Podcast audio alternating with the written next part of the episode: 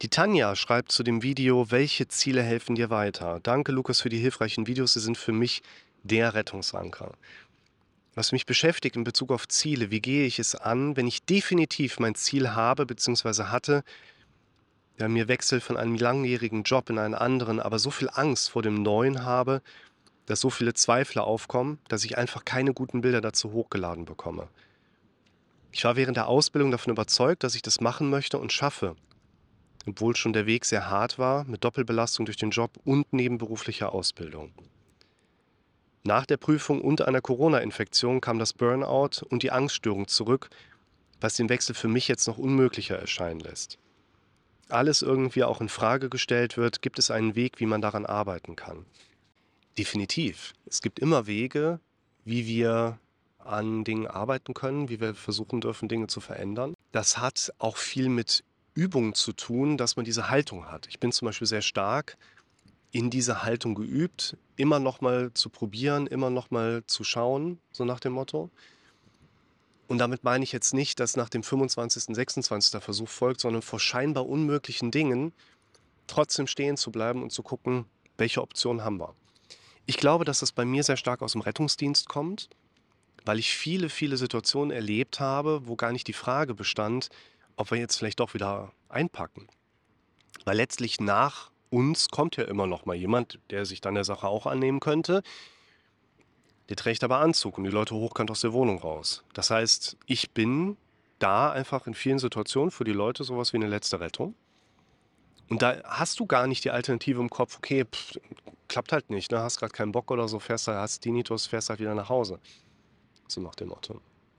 Und deshalb habe ich auch bei einem solchen Fall immer erstmal die grundsätzliche Haltung, ja klar, kriegen wir da was hin. Wir packen mal in den Trickistensack rein und wahrscheinlich reicht erstmal das Basiswerkzeug und die Basisherangehensweise und wir werden gut weiterkommen in diesem Zusammenhang. Da bin ich eigentlich relativ safe.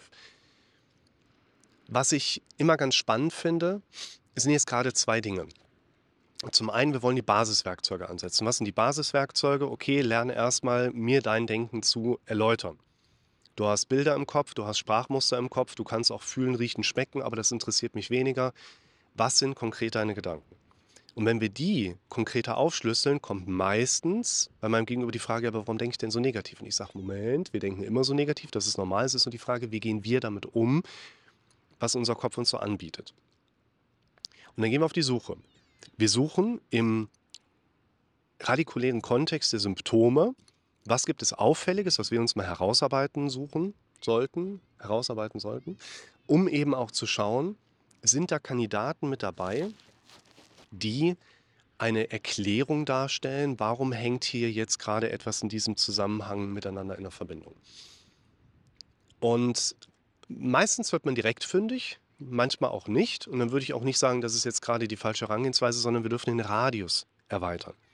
Den Radius zu erweitern bedeutet hier, wir gucken halt auch mal nach gestern und nicht nur nach heute Morgen. Wenn die Klientin sagt, heute Morgen ging es mir aber aus heiterem Himmel schlecht, obwohl ich nichts Negatives erlebt habe, woran lag das denn? Und wir finden da nichts und wir sagen, was hast du denn gestern gemacht? Ja, gestern habe ich mir eine Dokumentation zu dem Selbstmordanschlag am Breitscheidplatz angeschaut. Warum das denn? Ja, ich habe halt Angst, auf einer Reise selber in Anschlag zu geraten und hatte die Hoffnung, dass wenn ich mir eine Doku darüber angucke, dass ich dann weiß oder das, äh, den Glauben habe, das Denken habe, okay, mir wird das nicht passieren. Das ist das gleiche wie googeln geht halt immer nach hinten los. Wir wollen eine Handlung haben, damit wir mit einer Sache abschließen können. Funktioniert halt meistens leider nicht. Also wir erweitern den Suchradius. Und wenn wir den Suchradius hier erweitern, ich glaube, das ist erstmal das Wichtigste, was ich hier der Kommentatoren auch mitgeben wollen würde, wir dürfen erstmal auf die Suche danach gehen, über diese Werkzeuge. Welche Gedanken sind denn bei dir da? Und zwar ohne Bewertung. Also die Gedanken nicht, warum sind die da? Warum sind so viele von da? Können die nicht weggehen? Welche Gedanken sind da? Und stehen diese Gedanken in einem logischen Zusammenhang zu den Symptomen, die du Tag ein, Tag aus als Belastung erlebst? Und wenn wir jetzt diesen Suchradius erweitern, dann werden wir ja nicht nur jetzt immer mal eine Stunde um das Symptom weiter aufziehen, sondern natürlich denken wir im therapeutischen Kontext auch mal darüber nach, wie sieht denn das Leben eines Menschen aus. Und ich finde den Begriff Burnout ganz spannend. Ich bin mit dem ganz vorsichtig und ich habe gelegentlich auch jemanden, der sagt, ja, ich war schon mal bei einer Therapeutin, die sagte, oh, es hört sich aber noch ein Burnout an. Und dann packe ich natürlich erstmal gerade ein paar relativierende Aspekte mit aus, wo ich nicht die Diagnose eines Burnouts in Frage stelle, sondern so ein paar Sachen darüber erzähle und erkläre, was eben eine therapeutische Institution früher noch nicht so ausgiebig getan hat. Nämlich, dass Burnout genauso wenig wie eine andere Störung im Sinne von Depression, Angststörung, Zwangsstörung, Panikstörung nichts ist, was du auf der Arbeit irgendwie dir zugeflogen kommt. Ne, die Tante nebenan, die ist mal wieder erkältet und zack, du kriegst einen Burnout ab. So funktioniert das nicht. Und ein wichtiger Hinweis ist halt auch schon, wir reden hier bei Burnout in der Regel über irgendetwas in der Richtung, das muss mit der Arbeit zusammenhängen. Ne? Der arbeitslose hm, Hartz-IV-Bezieher zu Hause, der hat halt keinen Burnout, der hat eine Belastungsdepression. Und ein Burnout hat meistens den Hintergrund, ich mache die ganze Zeit irgendwas, was mir eigentlich keine Freude bereitet. Und ein Bore-out im Kontext dazu ist, dass ein Mensch Dinge macht, wo er weiß, dass er andere Dinge eigentlich viel lieber machen wollen würde. Also quasi so, die Alternative ist die ganze Zeit da, aber scheinbar unerreichbar. Dann kriegt man irgendwann Burnout, vom Alten auch vielleicht gelangweilt. Und das Burnout ist, dass da, wo ich jetzt gerade bin, ich Tag ein, Tag aus und wahrscheinlich auch außerhalb der Arbeit starke Konflikte erlebe. Probleme erlebe, Haltung erlebe, negative Bewertungen einfach erlebe. Und da sollten wir genauso auch auf die Suche nachgehen. Hey, wenn du einen Burnout hattest, dann heißt es ja erstmal, du hast ja mit einer Symptomatik auf die Art und Weise reagiert, wie du dein Leben gelebt hast. Und jetzt haben wir hier einen Hintergrund, wo es dann aus meiner Sicht auch gar nicht so überraschend jetzt gerade ist, dass du im beruflichen Kontext wieder die nächsten Befürchtungsmuster hast. Ich meine, du gehst jetzt in die Veränderung rein, ja, wichtiger Punkt. Und wir sollten eben auch bedenken, warum sollten Job und Privates zweierlei sein? Also macht das, was euch am meisten Spaß macht. Und idealerweise verdient ihr damit dann auch euer Geld. Und deshalb denke ich zum Beispiel auch, ich arbeite sehr viel, wenn man sich meine Wochenstunden als Selbstständiger mal hochrechnet.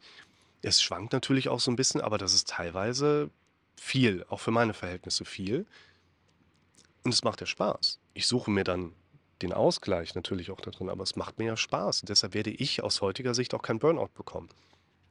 Deshalb, kontextuelle Suche bedeutet einerseits, wir wollen mal schauen, ob mit den Werkzeugen, was sind deine Gedanken, Hinweise erkennbar sind, die uns erklären, was bewegt, deine Emotionen in die Richtung von Angst zu gehen.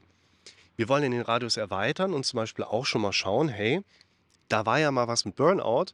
Das heißt, wir haben ja schon so eine Grundproblematik oder Unzufriedenheit einfach in diesem Kontext auch mit drin. Und dann wollen wir ganz konkret werden. Das ist jetzt, glaube ich, der wichtigste Punkt nochmal, weil den können wir auf quasi alle Aspekte ansetzen. Konkretheit. Wir müssen konkret werden. Was genau gibt dein Kopf dir an Befürchtungen hoch? Was genau sind die Bilder, die hochkommen? Was genau ist der Wortlaut, in dem dein Kopf denkt, woraus für dich letztlich auch Befürchtungsmuster, Zweifel, Skepsis und Angst entstehen. Man kann einerseits schon sagen, wenn du Ziele hast, auf die in dieser Verbindung du keine Angst hast, keine Befürchtungen erlebst, keine Zweifel von deinem Gehirn bekommst, sind es die falschen Ziele. Zweifeln ist ein gesunder Mechanismus unseres Kopfes, auf Dinge zu reagieren und kein Hinweis auf eine anstehende falsche Entscheidung. Zweifel spielen ja eigentlich nur eine Rolle, wenn wir eigentlich im Begriff sind, eine richtige Entscheidung zu treffen, unser Gehirn uns aber Gegenalternativen anbietet. Weil wenn du wirklich Zweifel an der Sache hast und entscheidest dich dagegen, denkst du nicht mehr über die Zweifel nach. Dann bist du mehr oder weniger heraus aus der Kiste. Und wenn du dann in was Neues reingehst, wird das halt auch keine Rolle mehr spielen. Nur, bevor wir hier rumraten, wir wollen nicht raten, wir wollen wissen. Und daher ist das Wichtigste, um in diesen Kontext von Wissen zu kommen, wir müssen in Erfahrung bringen, welche konkreten Gedanken sind bei jemandem wie dir da. Und deshalb machen hier vor allen Dingen zwei Aspekte Sinn. Aspekt Nummer eins, Live-Therapie 27, wo alle Basiselemente für den Start mit drin sind. Das ist natürlich jetzt gerade auch eine Kandidatin, um sich einen Online-Videokurs von mir zu kaufen, wo noch viel mehr an Basiswerkzeug mit drin ist, plus der Mail- und WhatsApp-Support dann noch mit im Raum steht.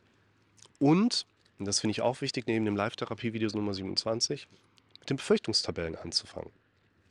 Das heißt, den Einstieg zu bekommen, anders mit den Dingen umzugehen, die mein Kopf mir Tag ein, Tag aus immer wieder anbietet, um eben mit der Zeit meinem Gehirn auch neue Wege aufzuzeigen, neue Strukturen mitgeben zu können. aufzuzeigen, hey, ich kümmere mich drum, damit so ein bisschen der Druck rausgeht. Das seht ihr alles in diesen Videos mit dabei. Und deshalb wünsche ich der Kommentatorin von dieser Stelle erstmal alles Gute. Meld dich doch mal in den Kommentaren, was bei dir in der Zwischenzeit so passiert ist und welche Fragen mit hochgekommen sind. Und freue mich auf deine und auf eure Nachrichten.